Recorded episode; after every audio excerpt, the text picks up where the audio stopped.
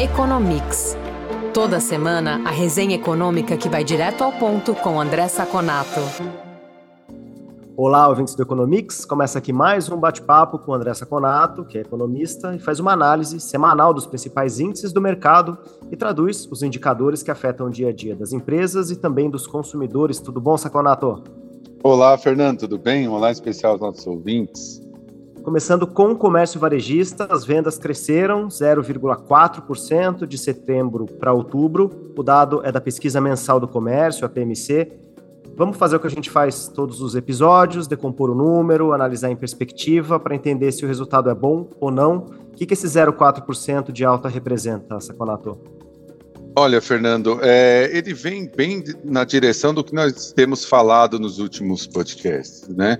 Nós estamos com uma taxa de crescimento ainda ligeiramente positiva, mas desacelerando em relação ao começo do ano, por vários motivos. Primeiro, que obviamente é mais difícil você crescer em cima de uma base maior, e o segundo é porque muitos dos efeitos retardados da, da, da pandemia, né, excesso de poupança, alguma demanda reprimida, principalmente em lojas físicas, vem arrefecendo. A partir de agora, o que vai contar é a renda nova, né? Se a gente perceber que o comércio, em 12 meses acumulado, ele praticamente está estável, cresceu 0,1 embora ainda venha crescendo quase 3, 2,7% em relação ao mesmo período do ano passado. Tá? E se eu pego ampliado, ele cresceu 0,3% em relação a outubro de 2021 e tem queda de 1% em 12 meses. Isso dá uma amostra muito clara de que houve um arrefecimento da, do comércio, do crescimento, Teve uma troca para serviços, né? Quando a gente começou a abrir mais a parte de eventos, de turismo, é, teve uma migração de renda das pessoas que deixaram de comprar eletrodomésticos, TVs, etc., para fazer viagens, para ir em eventos. Né? Isso acontece, é muito natural. E esses números já mostram isso. Se eu pego em relação a 2021, por exemplo, no dado, o que cresceu bastante foi combustível lubrificante, 34%, né, em volume, porque o preço está bem menor. Parte de livros, que é pouco relevante, mas cresceu 13,6%, e artigos farmacêuticos cresceu 5%. Supermercado está muito próximo da estabilidade, que é interessante. Ela deve começar a subir um pouquinho com o auxílio emergencial. Tá? É, o engraçado, interessante a gente ver aqui também, Fernando, é o seguinte: a receita nominal, porque nós estamos falando aqui até agora em volume, né, em quantidade vendida tangível, mas a receita que leva em consideração o preço, a receita nominal, ela só cresceu 0,2 em relação a setembro de 2021. Obviamente, a inflação de outubro foi maior que 0,2. Então, a gente tem um crescimento negativo real. Em relação a outubro de 2021, por sua vez, essa receita nominal cresceu 12%. Ainda temos muito a, a recuperação em relação àquele Ômicron que ainda influenciava no final do ano passado. Essa receita cresceu 15% no ano e 13,9% em 12 meses. Também lembrando que a inflação está rodando aí, estava rodando próximo de 6, 7%. Tá? É, no ampliado, 0,6 de crescimento de receita nominal de setembro, 10,1 em relação a outubro de 2021 e 13,6 no ano. Tá? O empresário varejista ainda tem uma folga porque os preços compensaram um pouco essa diminuição uh, do volume, mas na margem isso não está mais acontecendo. Então a perspectiva é novembro e dezembro positivo ainda para o varejo, mais um 2023 que vai depender muito de receita nova, e aí vai ser bem mais duro o empresário do comércio. Dado que saiu agora há pouco, o Índice Nacional de Preços ao Consumidor Amplo, IPCA, cresceu 0,41%. O que, que puxou essa alta? O que, que desacelerou? Quais são os destaques, Saconato? Olha, Fernando, aqui é bem interessante porque esse dado eu considero positivo. Por que, que 0,41, que é uma inflação ainda relativamente alta, se a gente analisar vai ficar perto de 5%, é positivo? Porque é, ela foi puxada muito por gasolina e negativamente. Só gasolina já tem um, uma influência de 0,14 pontos percentuais nesse índice. Se gasolina ficasse constante, o índice teria sido de 0,27.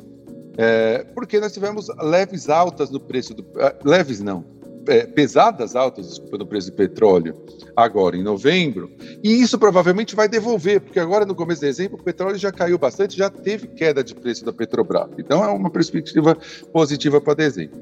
Por outro lado, alimentos que tinha vindo 0,72 em outubro, veio 0,53 em novembro, ainda alto, mas bem melhor. Dentro do domicílio 0,58, fora 0,39. Habitação subiu um pouquinho, principalmente por conta de aluguel e energia elétrica, né? Subiu de 0,34 para e transportes de 0,58 para 0,83. Agora, o que chama atenção é vestuário. Vestuário continua muito alto, a quinta alta seguida acima de 1%. Tinha sido 1,22 o mês passado, veio 1,10 esse mês. Continua preocupando. É a única coisa. Provavelmente dezembro tem um número melhor aqui, porque combustível vai contribuir de forma positiva. outro ponto positivo, interessante, positivo para o nosso ouvinte entender, o índice de 12 meses caiu de 6,5 para 5,9. Tá? No ano ele está 5,13. Está chegando muito próximo, é, né? É, ficou muito próximo aí da, da banda superior da meta, que é 5, porque nós temos mais só um mês. Né? É próximo, é, é, é, é possível que perto aí de 5,5. Mas o interessante é o seguinte: os 12 meses ainda deve cair forte. Por quê, Fernando? Porque dezembro do ano passado, 0,73. Então, o que vem em dezembro agora vai tirar um 0,73 de dezembro do ano passado. Janeiro de 2022, 0,54 e fevereiro, 1,01. Nós devemos chegar em fevereiro, é possível, muito próximo dos 5% até um pouco abaixo na inflação 12 meses. Tomar cuidado, porque depois, lá no final do ano, a gente vai tirar esses, esses meses de deflação por conta do, da, da baixa do, do, dos impostos de combustível. Mas o cenário, em geral, é positivo e mais confortável. E o Brasil parou de discutir inflação. Interessante, né? Agora o que, a moda é fiscal. Mas até por esses dados, parece que nós temos uma situação de inflação bem controlada. Copom manteve a Selic em 13,75%, foi a última reunião do ano, lembrando que no começo de 22 ela estava na casa dos 9%. O que, que chama atenção na ata dessa última reunião? Olha, Fernando, bem interessante essa ata, porque ela foi, embora ela tenha mantido os valores né, da taxa de juros, essa manutenção não veio sem um puxão de orelha no, nos governos. Né? Por quê? Quando ele, lá no comunicado, mostrou os riscos, a primeira coisa que ele falou é o risco de uma incerteza no arcabouço fiscal e para estímulos na economia adicionais. Então, ele está de olho o que esse auxílio emergencial, o que, esse estouro do teto, o que essas novas leis fiscais podem gerar para a inflação. Inclusive, o Banco Central deixou bem claro: se necessário for ele perceber, ele volta a subir. Tá? E ele falou também: olha, o hiato do produto, ou seja, aquela parte da economia que ainda está ociosa, está bem pequenininha. É muito fácil você estimular a economia de tal maneira que você gere inflação. Tá? Então, é um hiato mais estreito sem contar os riscos da inflação global, internacional, que ele também citou aqui.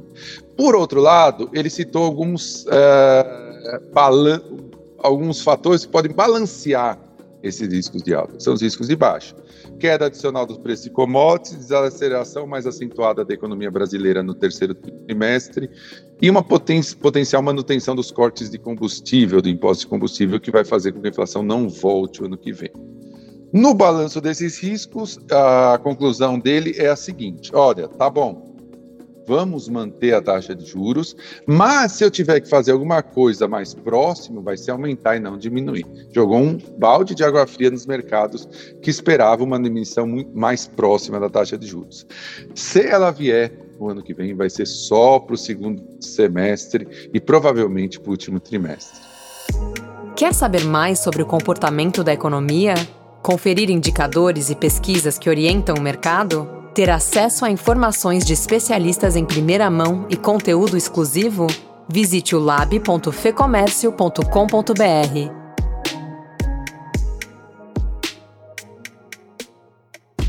Saconato, Estados Unidos segue registrando resultados muito positivos, a gente vem falando sobre isso nos últimos programas. O destaque hoje é o índice de gerente de compras, o PMI do setor de serviços, que subiu de 54,4 em outubro para 56,5 agora em novembro. Mais um bom resultado para os americanos aqui no podcast, Saconato. É isso mesmo, Fernando, exatamente, porque a gente é sempre bom lembrar nosso ouvinte que esse índice mostra o seguinte: acima de 50 é crescimento. Ainda está crescendo, né? não só que está positivo, mas está crescendo. Né? De 54 para 56, você mostra que o setor vem crescendo numa velocidade ainda maior.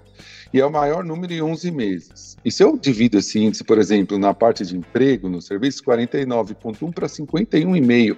Olha que absurdo é, dado todos aqueles é, informações que nós passamos do mercado de trabalho, principalmente serviços nos Estados Unidos, que estão muito altos, ainda está crescendo. Né? Novas ordens de 56,5 para 50, ficou mais ou menos próximos, e preços pagos por serviços 70,7 para 70. Olha que interessante aqui.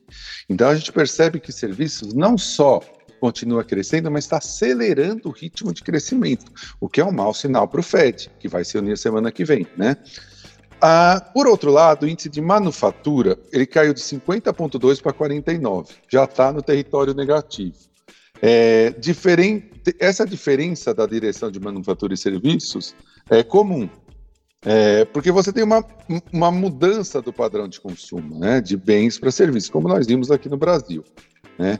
A parte positiva, entre aspas, para o Fed, é que geralmente as diminuições de, da, da, da, economia, que ela fica menos aquecida, começa pela parte de produção e depois vai a parte de serviços. Mas a parte ruim é serviços não só continua bombando e quente, como continua aumentando, o que é incompatível com uma diminuição do ritmo da crescimento da taxa de juros na próxima reunião, que deve ser o que o Fed vai fazer.